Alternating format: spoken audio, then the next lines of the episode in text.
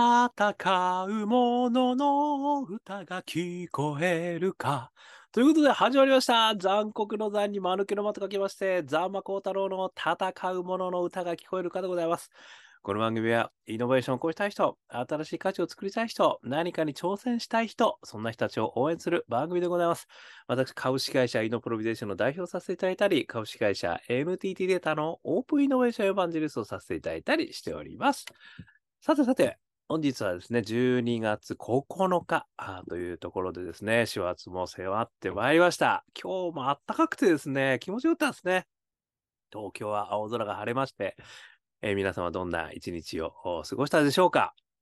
ということで、今日はですね、また私があの読ませていただいた本の中から、非常に面白いお話をですね、あの、また気づかせていただいたので、それについて、えーお話ししてみたいと思います。あの、俺はですね、忙しくすぎて、なんだか虚しいみたいな、そういう人たちにおすすめのお話でございます。えー、なんでしょう。ということで、えー今日のネタからまだ紹介させていただきますけれども、えー山口周さん、ね、私の大好きな、もうめちゃくちゃこの番組に登場していただいてるんですが、えー山口周さんのですね、これあのー読ませていただいた、えー新装版、外資系コンサルが教えるプロジェクトマネジメント。えーこちらからですね、2023年6月17日に発行されて、えー、大和書房さんから発行されている。この本がね、もう本当にもう、スルメのように 味わいたい、そんな本でございましてですね、ここから、あの、ちょっとまたね、えー素敵な言葉をですね、ちょっと拾わせていただいて、そこから私が、あの、感想、解釈を話させていただきたいと思ってます。えー早速紹介させていただきたいと思いますけれども、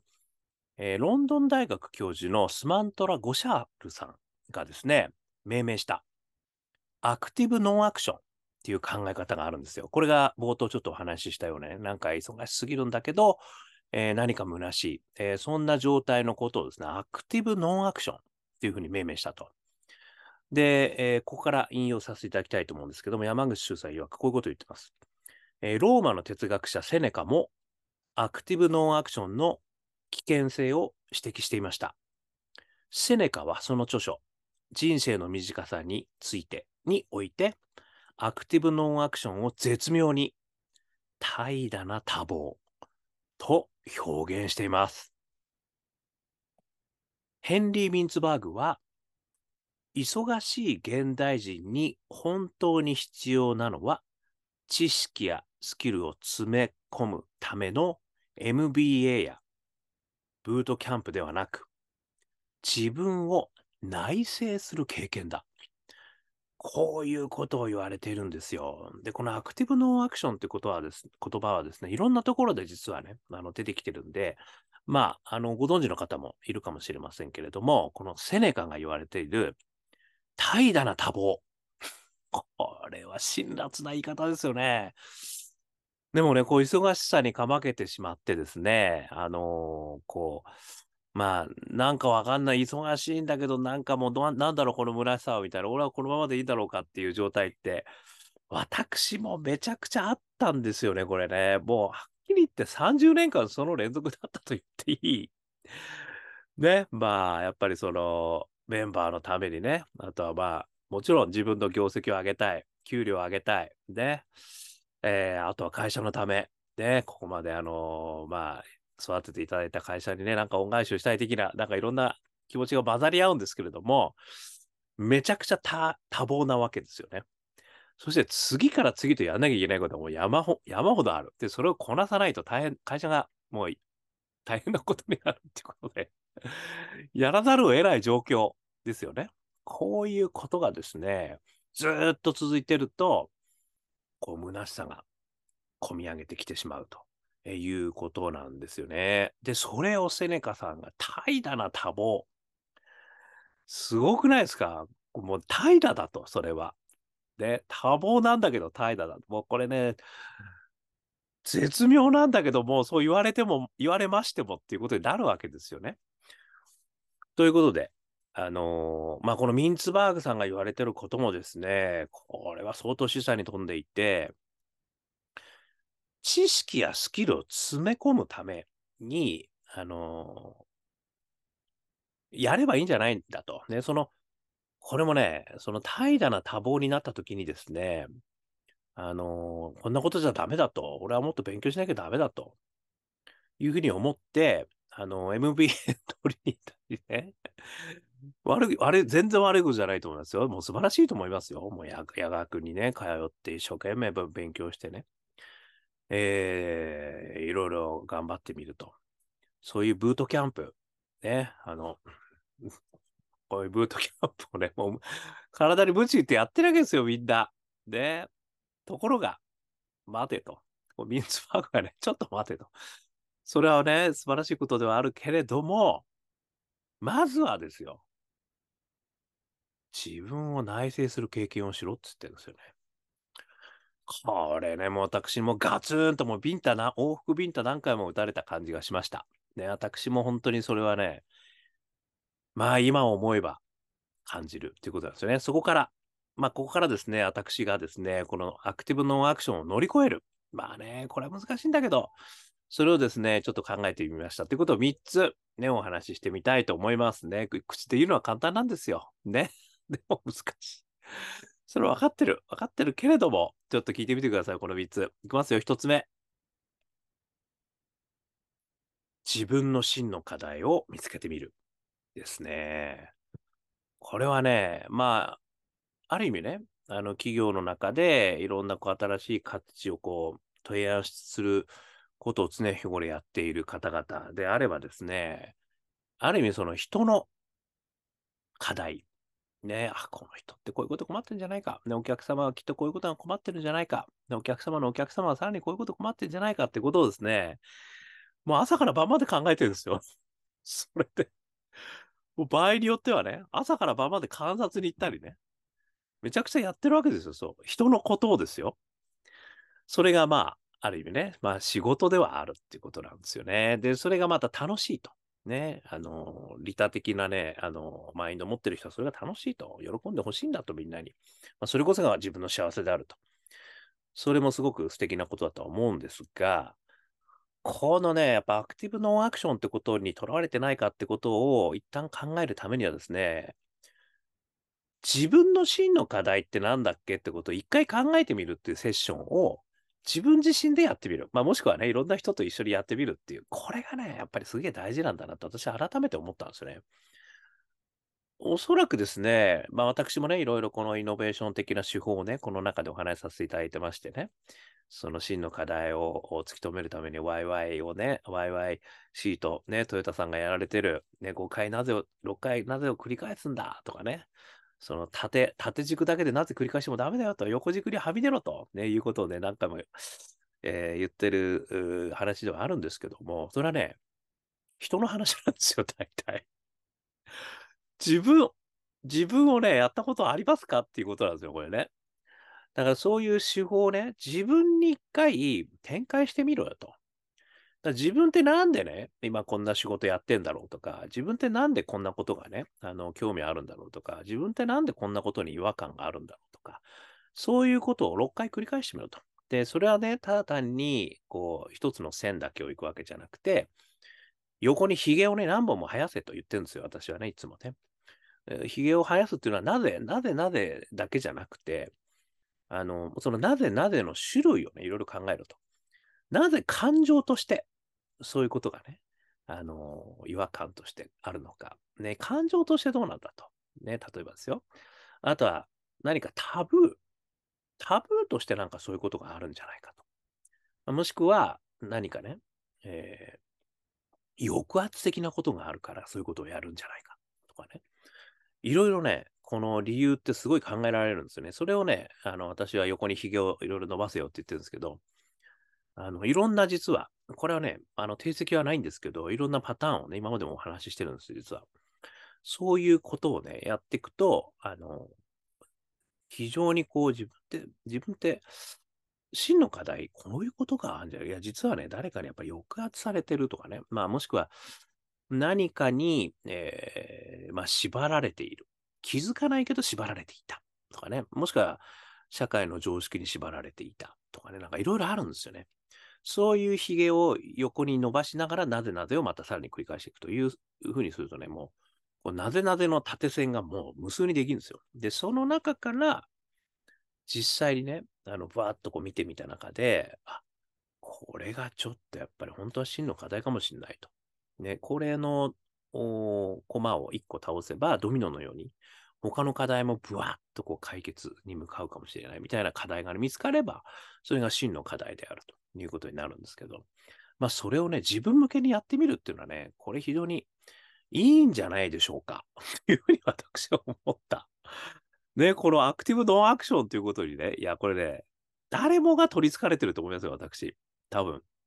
日本の中でね、あの、別にこれは仕事やってる人だけじゃなくて、家庭の中でね、いろんなことやってる人も子育てもね、いろんなこともあるでしょう。で、それが一つね、やってみる。これ一つ目。そして二つ目。パッションの源を探るなんですよ。出ました。お前の得意技だなと。でもね、やっぱりその自分の課題、ね、真の課題を洗い出した後にですよ。いや、自分がね、この4証言のね、パッションの源見てみてください。今自分がね、そういった真の課題があるなっていう中で、自分がなぜ今こういうことが大好きであるのか、大好きパッション。自分がなぜ、こう人のためにやりたいと思ってるのか、リタパッション。自分がなぜ個性を出したいと思っているのか、個性派パッション。自分がなぜ脱出したいと思っているのか、もしくは成長したいと思っているのか、この成長脱出パッション。この4証言ね、縦軸に、えーポジティブ、ネガティブ、横軸にクローズド、オープン。ね、これをすることによって4証言。それがそういうふうに今言ったようになるんですけど、今なぜ自分はそこのパッションがあるのかってことをね、あ自分こういうのパッションあるなっていうのを、ね、パッションの源でね、これ書くこと簡単にできますからみんな。ね、ちょっと一回5分で、5分でもいいんですよ。やってみるとね。あ、自分ってアカペラ好きだなとかね。いや、自分今のね、ちょっとこの、うん、介護の業界ちょっとものすごい違和感あるとかね。いろいろあるじゃないですか。まあそういうことをですね、ちょっとそのパッションの源に書いてみる。で、それと最初にやったその自分の真の課題ってこういうことである。それがね、こう結びつくんですよね。で、結びつくことによって自分はこういうパッションがあるんだと。それがね、見えてくると、じゃあ自分は今はこうだけど、やっぱこういうこと本当はやらなきゃいけないんじゃないかなと。中長期的な自分の幸せを見たときに、やっぱりもっとこういうことをやっぱり自分は本当はやりたかった。ね。今こういうこと忙しくてもう全然考えてなかったけど。でも本当はこういうことをややりたかった。もしくはやるべきだと実は思っている。そういうことがね、見えてくるはずなんですよね。で、それが見えてくると、これはね、解決策っていうのはね、やっぱりこうここにちょっとやってみようかなっていうのはね、結びついてくるというところがですね、やっぱりすごい、まあ大事なのかなと私は思ったということで、そして3つ目に大事なことはですね、これが一番大事なのかもしれないんですよ。デフォルトモードネットワークを作るってことなんですよね。これができれば苦労しないよってことなんですよね。要はですね、これはもう何回も話しますが、大阪直之先生のですね、デフォルトモードネットワークっていうのは、風呂に入ってる時とか、音楽を聴いてる時とか、ね、そういうこう、脳を一一見休ませていると思っている状況の時の方が、実は脳はすごい活性化してるって話なんですよ。で、そこから、無数のアイデアが結びつくって話なんですよね。こう、水に浮か、アイデアが水に浮かび出始めると、デフォルトモードネットワークで。そしていろんなところでこう、つなぎ始める。それがものすごい脳をこう回転させてるらしいんですよ。だからそういう何か一つのことをやり続けてしまうと、デフォルトモードネットワークに行けないんですよね。だから一回、その全然別のことをあの考えるような環境にしてあげるっていうんですかね。一生懸命やってることがもしあるとすれば、それは仕事だろうがね、家事なのかわかんないけども、そういうことをね、ちょっと一旦、あの、離れられる環境で散歩に行く。ね、犬の散歩に行く。ね。えー美術館に行く。音楽を聴きに行く。ね。えーカラオケ歌いに行く。ね。運動しに行く。まあ、いろいろあるのかもしれないですけど。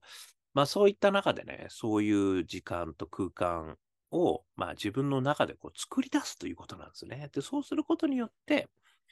あのーおそらくこれはアクティブノンアクションから、ちょっと距離を置くことができると思うんですよね。で、それで初めて、自分ってやっぱりこういうことやろう、やらなきゃ、やりたかったなと思うことがね、思い浮かぶ。というふうに思うんですよ。だからまあ、順番としては、もしかしたらこのデフォルトモードネットワークをね、あの、まずはなんとか作ってみようよってことかもしれないですけどね。でもやっぱり自分の課題、真の課題は何なんだっていうことをね、まあこれもね、まあ5分から10分、やり方さえ分かってればね、すぐできちゃうんですよ。紙にピャピャっと、あの、なんかあの、ティッシュね、ティッシュじゃないわ、あの、なんかあるじゃないですか。レシートの裏に書いてみたとかね、なんかね、そういう、そんなことでもね。で、そして、パッションの源。これもね、10時にバンバン切ってもらって、で、情熱の4証言、今どこが一番強いかなこういうの好きだな俺こういうの違和感あるなね、こういうことや本当はやりたかったなとかって書いてみる。その2つをね、あのレシートに書いちゃう。ね、もしくはナプキンでもいいですよ。そうするとね、あ、俺ってやっぱこう、今私ってこういう状態なのかなっていうのがなんとなくわかるわけですね。で、その、それをも、分かった上で、デフォルトモードネットワークに突入すると、あの別にいいんですよ。それをね、どうしようとか考えなくても、それでこうね、あの美術館を見ながらね、音楽聴きながらでもいいんですよ。そうするとね、ある日、あなんとなく、あ俺ってやっぱこういうことやりたいんだなとか、こういうの好きだったなとかね、やっぱあれとあれって、俺ってこういうふうにやってみたいなとかね、思うわけですよね。まあ、幸せの三原則の話もね、あのいろいろさせていただきましたけど、健康、仲間、富って言ってますけどね、やっぱりこのアクティブノーアクションに入ってる時って、私はまあもしかしたら富がね、ちょっと重要視してしまう。まあでもね、やっぱ富大事ですから。だって生きていかなきゃいけないからね、我々はね。だからそういう意味ではね、それで一生懸命になっちゃってるのかもしれない。けれども、一旦デフォルトモードネットワークをとにかく発動してみる。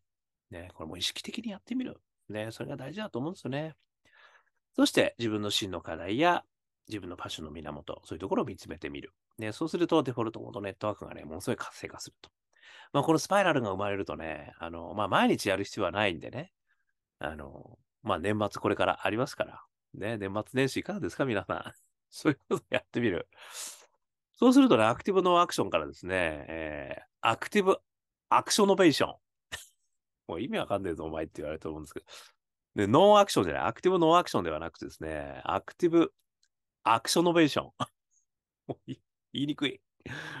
そういうことでね、あのー、新たなアクションを生み出すことができるじゃないでしょうか。ね、そういうことを考えてみましたということでございました。少しでも参考になりましたら幸いです。ということで、ね、YouTube、Podcast 毎日話します。よかったら登録してください。登録してくださいね。そしてツイッター、フェイスブック、コメントいただけると嬉しいです。さらに、我がアカペラグループ、香港ラッキーズでは、なんと2023年12月31日の13時15分から、サンゲージャーのグレープフルーツムーンという、えー、ライブハウスで、ワンマンライブね、2時間ぐらいやりますんで、よかったら来てみてくださいね。楽しいですよ、きっとね。はい。そして、えー、どんな曲やるんだよと聞きたい方はですね、中年ワンダーランド。これを検索してみてください。そうすると、YouTube、Apple Music、Spotify ね、こちらの方でストリーミングしてますんで、えー、中年不思議国と書いて中年ワンダーランド、そして香港好きな運と書いて香港ラッキーズ。ぜひ検索してみてください。そしてね、えー、検索して、あもっと聞きたいなと思ったら、あジャーニー・オブ・ラッキーという4曲入りのミニアルバムもありますんで、こちらの方は iTunes、モーラ、こちらの方でダウンロード販売してますんで、よかったら聞いてみてください。えー、ね、そして、昔の CD もね、何枚もありますよ。えー、これもですね、聞きたい方は、えー、香港ラッキーズ商店、こちらの方ウェブにありますんで、こちらの方は CD 販売してますんで、よかったら見てみてください。えー、そしてね、えー、本も出してます。えー、一人からでもイノベーションができる、そんなことを書いた本、オープンイノベーション21の秘密。こちらもですね、電子書籍、リアル書籍、両方ありますんで、えー、よかったら、えー、見てみてください。ね、1時間ぐらいで読めちゃうけれども、21のイノベーションの秘密が手に入っちゃう、そんな本でございます。えー、そしてこんなことを話してる私ですけれども、普段はイノベーションのコンサルやってますので、えー、イノベーションのお困りごとありましたら、個人の方でも大企業の方でもお気軽にご連絡くださいませ。さらに何度でも挑戦できる世界をね、目指して、スタートアップエマージンスエコシステム、こちらの方も稼働してますんで、えー、起業家の皆様、そしてそれを支える大企業の皆様、ね、えー、ぜひともお気軽にご連絡いただけましたら幸いです。ということで、今日も聞いていただきましてどうもありがとうございました。それでは皆様頑張りましょう。また明日